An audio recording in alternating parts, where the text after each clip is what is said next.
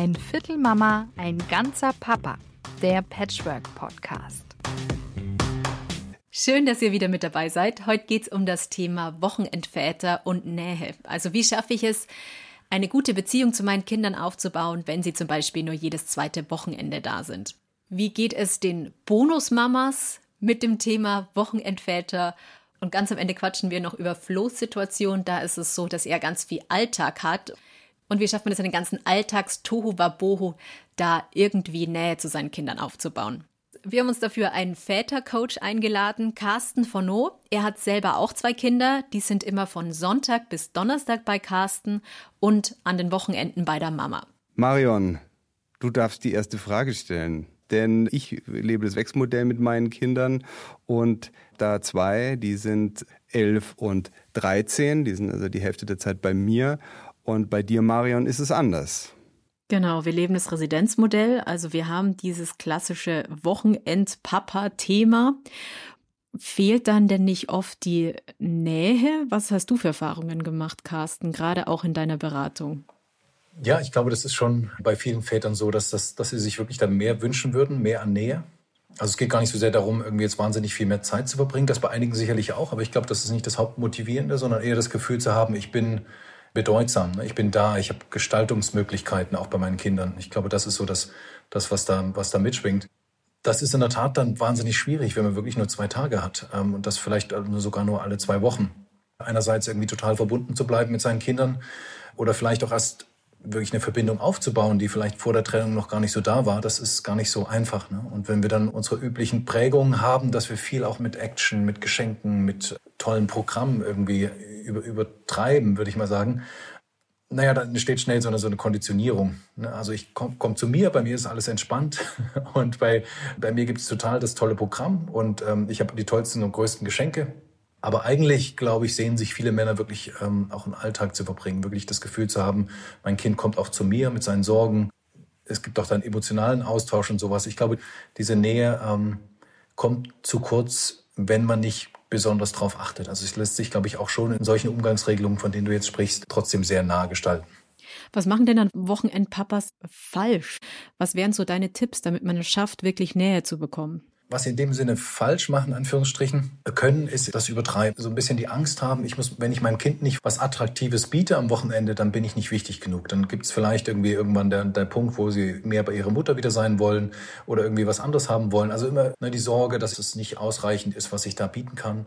Die Sorge, dass nicht genügend Zeit und Aufmerksamkeit da ist. Und dann versuche ich da möglichst viel reinzupacken. Und in gewisser Weise macht das auch Sinn. Also wir merken uns oftmals auch die Sachen, die besonders sind, gerade wenn wir dann ähm, ein Stück weit zurückgucken. Also es kann durchaus sein, dass ich eine sehr distanzierte, emotional distanzierte Beziehung zu meinem Vater habe. Gleichzeitig kann ich mich aber trotzdem an besondere Sachen erinnern, die er dann doch irgendwie gemacht hat. Also so gesehen ist es eigentlich gar nicht so falsch. Aber wenn ich mir der nicht den Anspruch habe, wirklich eine Nähe aufzubauen zu meinem Kind, wirklich eine gute Beziehung zu haben, eine verlässliche, vertrauensvolle Beziehung, dann braucht es da möglicherweise mehr. Und wenn du jetzt nach Tipps fragst, ist es natürlich nicht so einfach. Es ist kein Schalter, den man so einfach umstellen kann. Aber wenn ich den alleine für mich innerlich entscheide, ich möchte was anderes als der Action-Puppy sein am Wochenende, dann macht das schon einen Unterschied. Das heißt, ich halte dann möglicherweise auch aus, ähm, dass meine Kinder vielleicht in den Konflikt mit mir kommen. Das heißt, mich da wirklich dafür zu entscheiden, diese Konflikte mit den Kindern zu erleben, das ist, glaube ich, schon einer der, der wichtigsten Aspekte. Und das ist nicht einfach, wenn man gar nicht viel korrigieren kann zwischendurch, ne, wenn so wenige Tage da sind. Ja, ich spreiz da gleich mal ganz provokativ rein und sage, okay, aber wenn ich jetzt als Vater sowieso nur zwei Tage alle 14 Tage habe, warum nicht der Sugar Daddy sein und sagen, hey, ich nehme mir Zeit, ich muss da nicht arbeiten, ich mache einen schönen Ausflug mit euch, dann kann ich die Zeit ganz besonders intensiv äh, nutzen mit den Kindern. Was ist das Problem? Der Gedanke ist verlockend, ne? Und das meine ich mit dieser Entscheidung. Ne? Ich entscheide mich dafür, wirklich dieser Sugar Daddy zu sein. Das hat dann auch die Konsequenz, dass ich vielleicht ein paar schöne Wochenenden habe, dass ich aber möglicherweise nicht der Ansprechpartner bin, wenn es um Probleme geht, dass ich nicht der Ansprechpartner bin, wenn es um Gestaltung von, von Erziehung, von Gestaltung von Zukunftsmöglichkeiten. Wenn ich, also quasi in all den wichtigen Themen bin ich dann im Wesentlichen raus bei den Kindern. Und das ist eine Entscheidung, die ich innerlich treffe. Der eine Weg ist durchaus mühsamer und hat wahrscheinlich auch die Konsequenz, dass ich immer mal wieder in Situationen gerate, die mich überfordern, die mir auch Angst machen, die viel mehr abverlangen. Oder der andere Weg ist der, der leichte, ne? wie das so oft in allen Beziehungen ist. Wir können äh, an der Oberfläche kratzen oder wir gehen voll rein. Und Für mich gäbe es natürlich nur, nur einen Weg äh, mit, mit allen Konsequenzen. Weil klingt ja erstmal paradox sozusagen, ich muss den Konflikt suchen, damit dann Nähe entsteht, oder habe ich dich da richtig verstanden? Ja, genau. Ich habe den Spruch von erst vor ein paar Wochen nochmal wieder sehr klar gehört. Nähe ist da, wo Reibung entsteht. Ne, also Reibung kann nur da entstehen, wo Nähe ist. Das heißt, wenn ich Konflikte habe und unsere Kinder sich wirklich trauen, auch wirklich mal ihre dunklen Seiten sozusagen zu zeigen, dann ist ein gewisses Vertrauen da und dann kann ich damit lernen, gut umzugehen. Und umgedreht genauso. Meine Kinder lernen mich nicht kennen, wenn ich immer nur der tolle Autofahrer bin, der in irgendwelche Vergnügungsparks fährt. Dann haben die keine Ahnung, Ne, dann erinnern die sich an die Action von irgendeiner Achterbahn, aber nicht, was meinem Papa eigentlich ausmacht und was ich mit ihm wirklich irgendwie an Verbindungen und an Themen habe. So, jetzt haben wir dazu auch eine Frage bekommen von unserer Community, die passt jetzt gerade. Hallo Marion und Florian. Ich habe zum Thema Wochenendvater folgende Frage und zwar, wie schafft man es als Wochenendvater nicht zum Sugar Daddy zu werden? Ich beobachte bei uns immer wieder, dass es ein ganz schöner Balanceakt ist, da die Zeit auch sehr kurz ist und wir möchten, dass die dann auch schön ist und wir eine gute Zeit miteinander haben. Und auf der anderen Seite gibt es natürlich auch Regeln und Werte, die uns wichtig sind und mein Partner möchte auch erzieherisch tätig werden. Und ja, im Rahmen dessen gibt es dann auch öfter mal Konflikte gerade bei Begrenzungen des Bonuskindes. Und ähm, ja, da ist es dann schon häufiger vorgekommen, dass mein Bonuskind dann ähm, zu seiner Mama nach Hause möchte. Und auch ähm, es wurden auch in der Vergangenheit schon mal Wochenenden ähm, dadurch verkürzt. Und mich würde einfach interessieren, wie ihr damit umgeht und ob ihr vielleicht ein paar Tipps habt für uns. Ich wünsche euch noch einen schönen Tag und vielen Dank für euren tollen Podcast. Tschüss. Ich liebe unsere Hörerinnen und Hörer. ja, ich auch total. Also schreibt uns immer sehr gerne ein Viertelmama.gmail.com oder ein Viertelmama bei Instagram. Ja, ich reiß die Frage gleich mal an mich, weil bei mir ja auch das Thema Wochenendpapa ist. Ich habe das Gefühl, dass es gerade zu Beginn schon eher die Tendenz Richtung Sugar Daddy da war. Also irgendwas muss Tolles passieren am Wochenende. Wir gehen ins Kino, wir gehen zum Schwimmen, wir gehen essen und das am besten alles noch an einem Wochenende. Inzwischen ist es tatsächlich besser geworden. Also wir verbringen auch ganz oft auch mal normale, in Anführungszeichen, Wochenenden, die so ein bisschen Alltag sind. Also weil einfach viel Hausaufgaben anstehen und weil die Kinder manchmal auch sagen, sie möchten einfach gerade auch ein bisschen chillen und Ruhe haben. Kann mit dem Alter zum Beispiel zu tun haben. Die sind ähm, neun und zwölf. Ich stelle auch fest, dass diese Wochenenden, die man nicht so viel reinpackt, auch gar nicht so krass in Stress ausarten. Ne? Das ist auch nochmal so ein Punkt.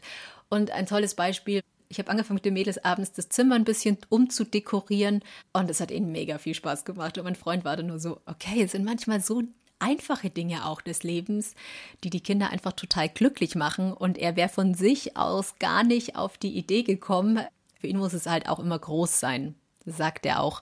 Was bei uns manchmal das Problem ist, da, und da habe ich manchmal Sorge, dass es vielleicht dann doch auch ein bisschen ein verzerrtes Bild ist, wobei ich es aber auch natürlich verstehen kann, die Kinder müssen nicht wirklich mithelfen am Wochenende.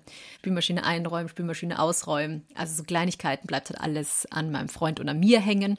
Und ich habe dann schon auch ein bisschen manchmal Sorge, dass es so ein bisschen, ja, wie soll ich sagen, ein verzerrtes Bild da gibt. Ja, so, das ist jetzt ein bisschen meine Meinung dazu. Und ich würde das jetzt gerne an den Experten weitergeben. Carsten, was sagst du denn dazu? Dieses Modell, was viele fahren, ist eigentlich ziemlich alt, zumindest in, in, quasi im kulturellen Sinne. Und wir versuchen gerade was zu leisten, was die meisten Männer damals, wo das Modell irgendwie gang und gäbe war, eigentlich nicht wollten oder nicht konnten oder es gesellschaftlich nicht, eigentlich keine große Rolle gespielt hat. Und jetzt wollen wir gestalten und gleichzeitig kommen wir aber die Begrenzungen, die quasi in diesem Modell einfach drin sind. Und ich bin da zurückhaltend, da irgendwie eine 0815-Regel oder sowas zu geben. Ich glaube, es ist immer wieder wichtig, da zu schauen, wie geht es uns mit der Situation, uns als Patchwork-Familie, euch als stabilisierendes Paar in diesem neuen Konstrukt. Immer wieder zu überprüfen, ist das wirklich wert, jetzt bestimmte Regeln durchzuboxen sozusagen? Also das wäre dann immer so eine Überlegung, inwieweit ist diese Regel so wichtig für uns, dass es lohnt, da quasi seine Macht auszuspielen. Ne, also da bin ich ja sehr viel bedürfnisorientiert und ich gucke, was, was wirklich gut in, in so einem Setting irgendwie passt. Es ist dann einerseits davon abhängig, und das scheint ja dein Partner schon gemacht zu haben, sich zu entscheiden, wirklich das zu tun und sich zu entscheiden, da wirklich auch Verantwortung zu übernehmen in Bereichen, die, ähm, die sonst nicht üblich sind. Und dann würde ich da mit wirklich kleinen Sachen anfangen, wirklich in ein echtes Gespräch auf Augenhöhe mit dem Kind zu gehen, ohne zu vergessen, seine eigenen Grenzen zu schützen.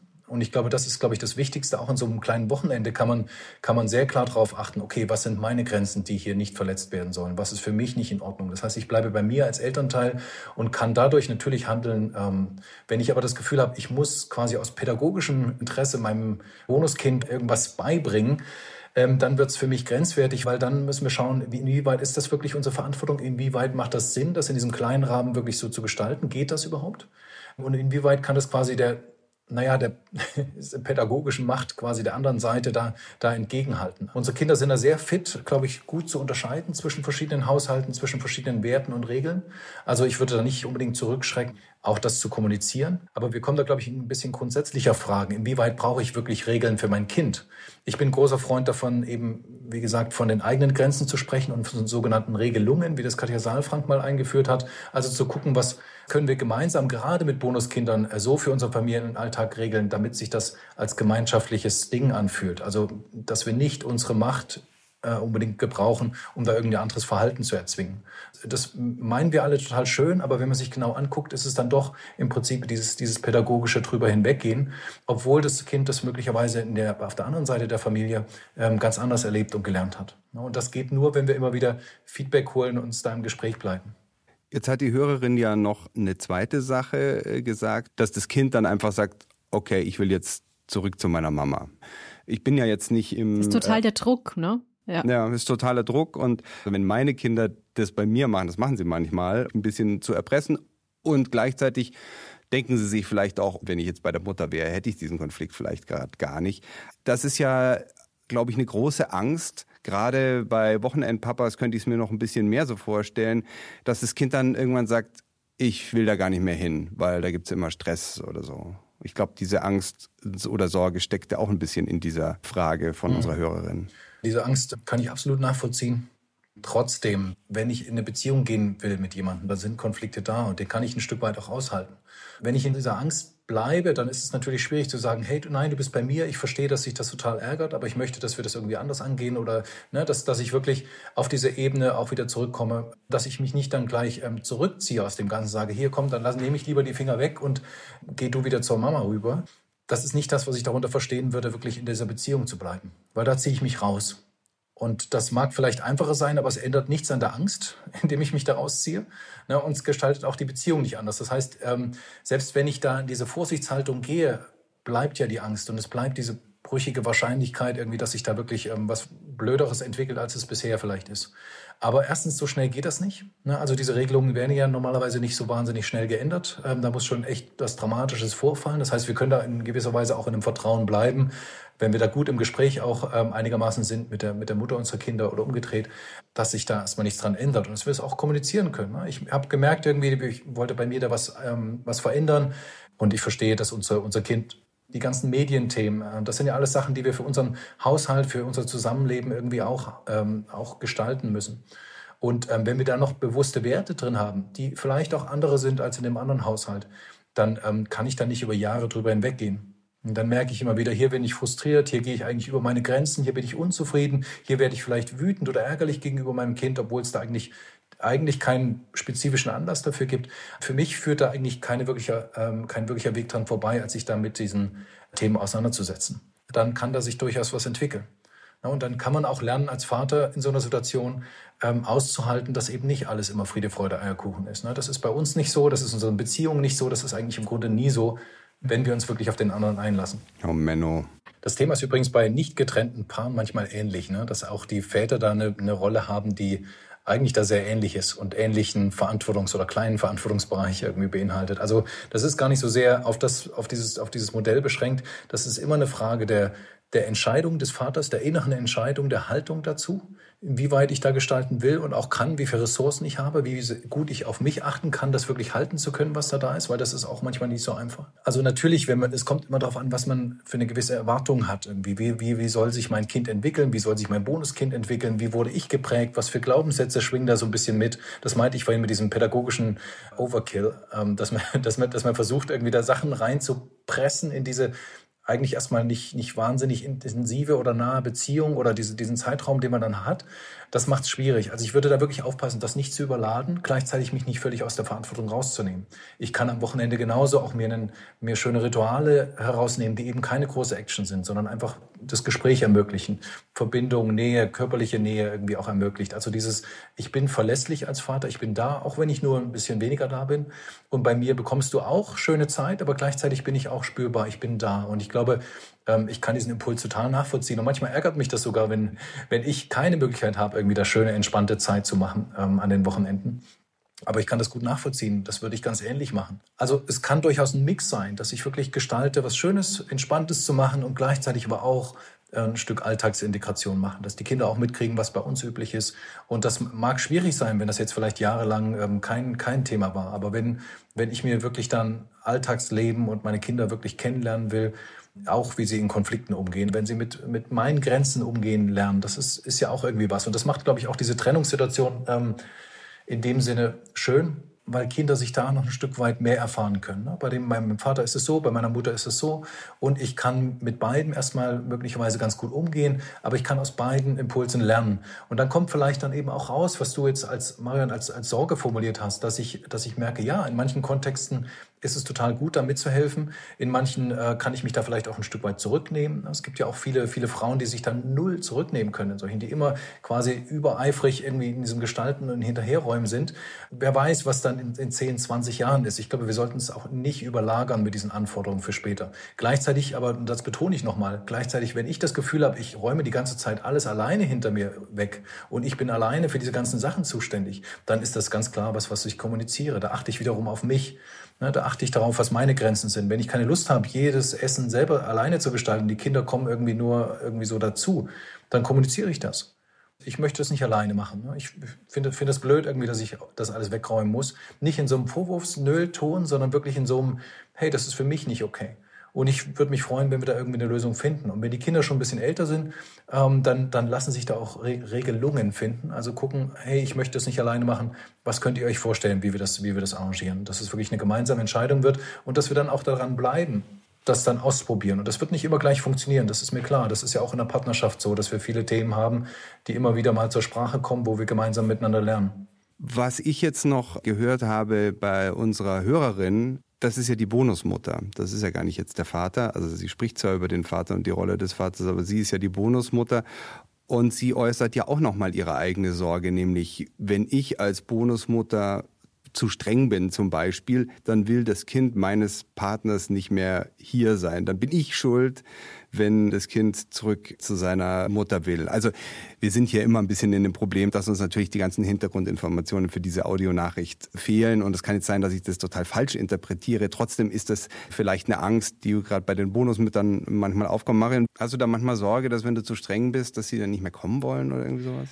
Mai, ich glaube, es macht schon einen Unterschied, wenn sie nur am Wochenende da sind. Bin jetzt gerade eben auch mal in mich gegangen. Ich glaube, ich bin auch nicht so streng, wie ich es vielleicht manchmal gerne wäre. Ne? Also ich bin dann auch oft zurückhaltender und am liebsten. Wo denn? Mm, ja, ich habe, jetzt fällt mir ein ganz gutes Beispiel ein. Eine der Töchter kam aus der Dusche und halt vergessen, die Dusche abzuziehen. Die ganzen Haare lagen im Sieb, so der Klassiker. Und habe ich mir auch überlegt, okay, sage ich jetzt was? Dann wusste ich natürlich auch nicht, wie sage ich jetzt was? Und habe es dann letztendlich selber weggeräumt. Ich weiß, dass es nicht optimal ist, aber ich habe mir danach nur gedacht, gut, ich weiß, das macht man so nicht, aber ich mache es jetzt so, weil ich jetzt keinen Konflikt hervorrufen möchte, egal in welche Richtung, in Richtung der Bonustochter oder in Richtung meines Partners. Kann natürlich auch in Richtung meines Partners Konflikte hervorrufen, ne? Der dann wiederum die Sicht ein bisschen anders hat also sozusagen dann dem Kind beispringt. Ja, genau. Das muss ich auch sagen, ich bin eher ein Mensch, der nicht so auf Konflikte steht und eher den Konflikt versucht zu vermeiden. Weiß ich auch, dass es nicht so positiv ist, aber gut, so ist man halt nun manchmal, ne? Ja, aber deswegen macht ja dieser Podcast so Spaß, weil wir uns da, ich bin ja, äh, so weißt du, ich bin auch ein Konfliktvermeider und wir, wir wissen beide, das, das haut halt leider nicht so richtig hin. Das Zeug muss auf den Tisch, wir wollen oder nicht. Zumal Carsten ja so schön gesagt hat, Konflikte schaffen Nähe, ne? Also insofern, ich glaube, jetzt hatte man. Jetzt könnte ich noch so einen Kalauer raushauen ja. und sagen irgendwie, Konflikte sind Entwicklungsgeschenke. Ne? Ich finde das natürlich ein gewissen Zynismus dahinter, wenn man das so hört. Aber ähm, das klingt ein bisschen wie dornige Chancen von der FDP. da, da, würde ich mich jetzt nicht einreihen. Aber ich glaube, das ist aber in der Tat so. Auch wenn das natürlich blöd klingt, wenn, wenn man die ganze Zeit eigentlich gewohnt ist, das, das nicht so, da nicht reinzugehen und das nicht als Geschenke zu betrachten. Im Gegenteil, die Erfahrung eher ist, das hat uns irgendwie nur geschadet. Das hat mich nur an Grenzen gebracht, die ich nicht mehr gut halten konnte. Trotzdem sehe ich uns Eltern aber eben genau in so einem Prozess, genau diese Dinge auch zu lernen. Und die sagen oftmals, diese Konflikte sagen sehr viel mehr über uns aus ne? und über unsere inneren Themen als eigentlich über das Verhalten unserer Kinder. Und deswegen meine ich in dem Sinne, es sind Entwicklungsgeschenke. Und gerade wenn, wenn Marion konfrontiert ist mit ihrer Angst, quasi sich da wirklich zu zeigen und ihre Grenze aufzuzeigen, ist das eigentlich eine wunderbare Gelegenheit, wirklich an an ihren Themen quasi zu arbeiten und in diesem, diesem Trainingsboden, den ihr da jetzt habt, irgendwie ähm, das auszuprobieren. Ne? Und das ist nicht einfach, weil das ja quasi vielleicht sogar existenzielle Ängste irgendwie hervorruft. Wer weiß, was da irgendwie, was zu diesem Verhalten geführt hat, was du da so internalisiert hast. Aber im Grunde ist so eine, so eine Familiengestaltung immer auch ein bisschen was, immer auch ein therapeutischer Übungsrahmen. Und ich glaube, im Patchwork, gerade in den Konstellationen, von denen ihr jetzt sprecht, nochmal eine Nummer mehr, weil es, weil es noch komplexer, noch herausfordernder ist und die Angst immer noch mehr mitspielt als in vielleicht halbwegs stabilen anderen Konstellationen. Hm. Was mache ich ähm, denn? Thema. Wolltest du dazu noch was sagen, Flo? Ja, ich wollte dir eine Frage stellen, äh, oh um noch ein bisschen mehr reinzubohren, nachdem du dich jetzt schon so geoutet hast, als ich, äh, dass du dich nicht getraut hast. Äh, mal umgekehrt gefragt, hattest du denn schon mal einen richtig handfesten Konflikt mit einem deiner beiden Bonustöchter, wo ihr euch richtig gefetzt habt und wo vielleicht eine der beiden auch gesagt hat, ja, ich mag jetzt zur Mama oder irgendwie Nee, sowas? hatten wir noch nie.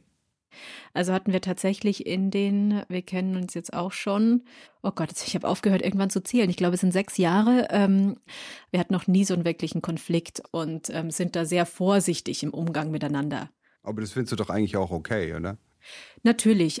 Und ich glaube, ähm, wir haben trotz alledem eine Nähe und ich versuche natürlich auch die Konflikte mich da auch so ein bisschen rauszuziehen, wenn ich was merke, wenn ich mir irgendwie was denke, so von wegen, okay, das ist jetzt der fünfte Schokoriegel, lasse ich diese Themen aber beim Papa, weil ich mir denke, das sind Erziehungsaufgaben und ich als Bonusmama muss mich in gewissermaßen auch ein bisschen rausnehmen, gerade wenn sie nicht so oft da sind. Und wenn ich die Möglichkeit habe, das an den Vater zu spielen, lasse ich das auch bei ihm. Und ich glaube, das ist auch ganz gesund. Das ist, glaube ich, sehr gut, ja.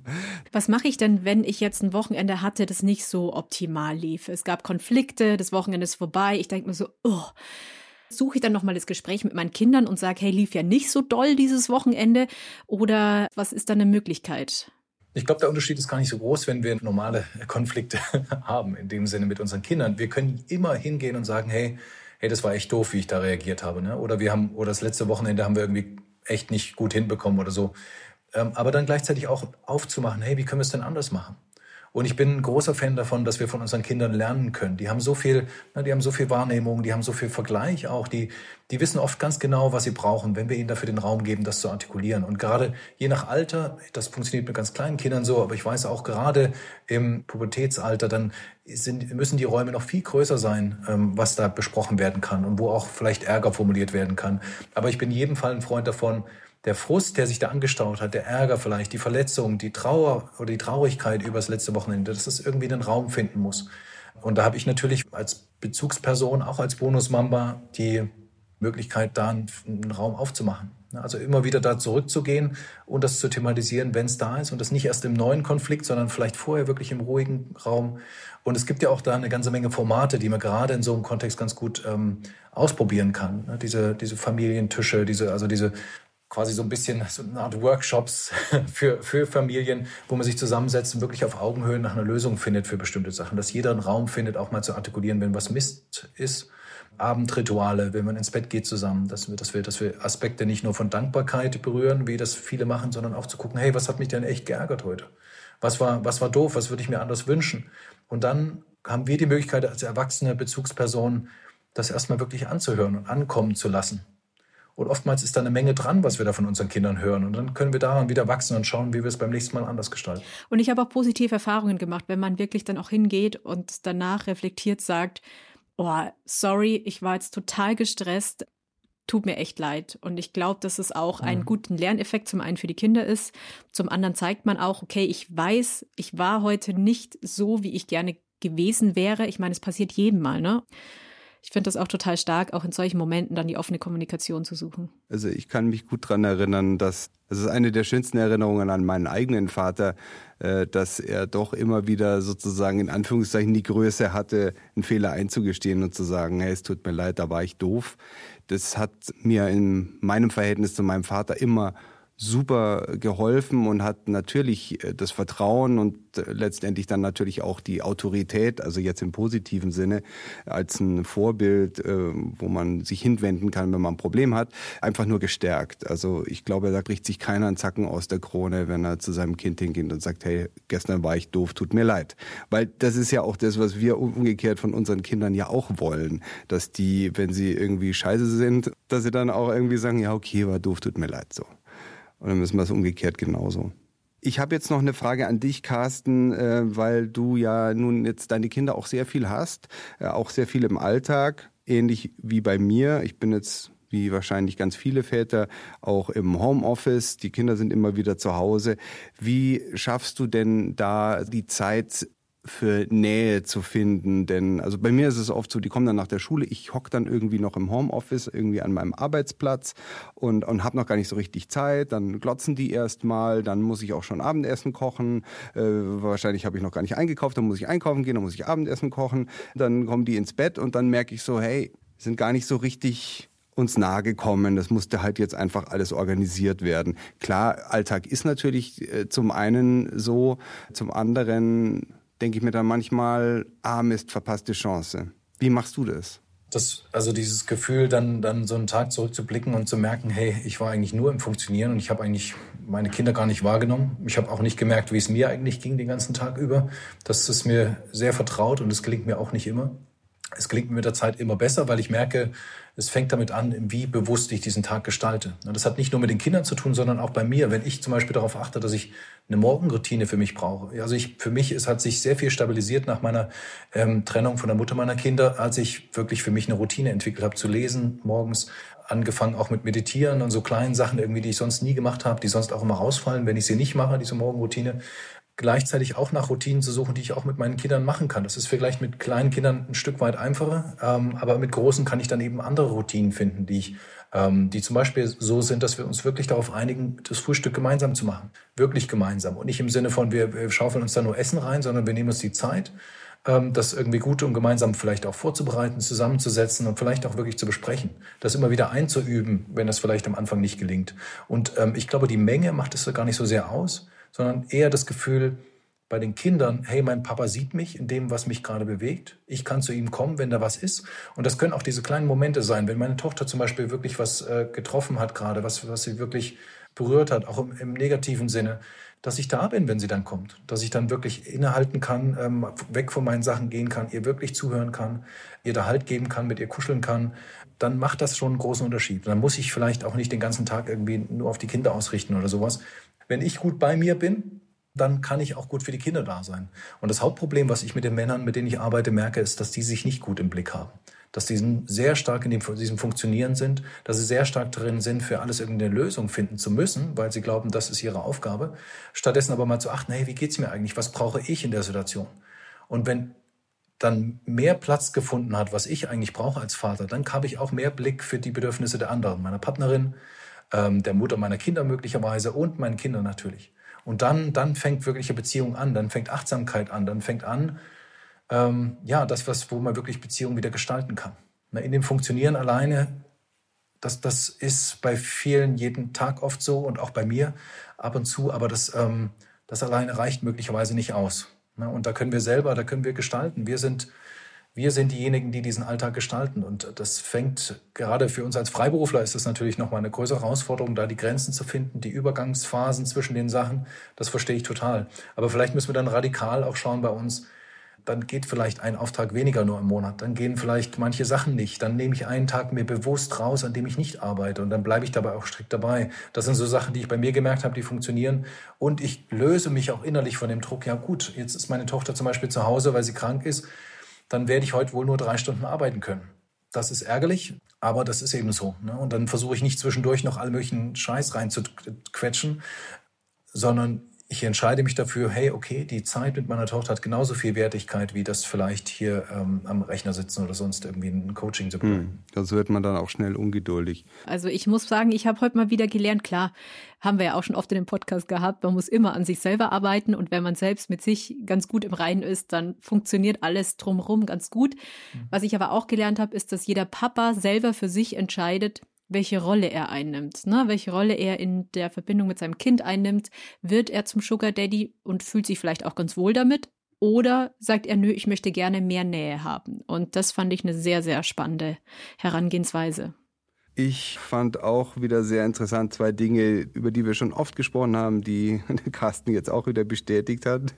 Das eine ist, das Paar muss funktionieren, also im Verhältnis zu dem Kind. Und das andere, ja, Kommunikation, versuchen mit den Kindern auf Augenhöhe zu reden. Auch das nehme ich mir immer wieder vor und muss ehrlich sagen, ich krieg's nicht immer hin. Danke, Carsten, dass du dir die Zeit genommen hast. Äh, Carsten von No, du bist Vätercoach, du bist selbst zweifacher Vater, lebst das Wechselmodell, hast auch ein Buch geschrieben, Up to Dad, und schreibst jetzt gerade ein neues Buch. Und ich würde mich wahnsinnig freuen, wenn du wieder zu uns kommst, wenn das Buch rauskommt. Sehr gerne. Ich freue mich, bei euch gewesen zu sein. Hab vielen Dank. Und danke euch fürs Zuhören. Ihr könnt uns natürlich sehr gerne bewerten. Darüber freuen wir uns immer ganz besonders. Also lasst uns gerne eine Bewertung da bei Spotify, YouTube oder Apple Podcasts. Und dann hören wir uns wieder in zwei Wochen. Bis dann. Tschüss. Ciao. Ciao. Ein Viertel Mama, ein ganzer Papa. Der Patchwork Podcast.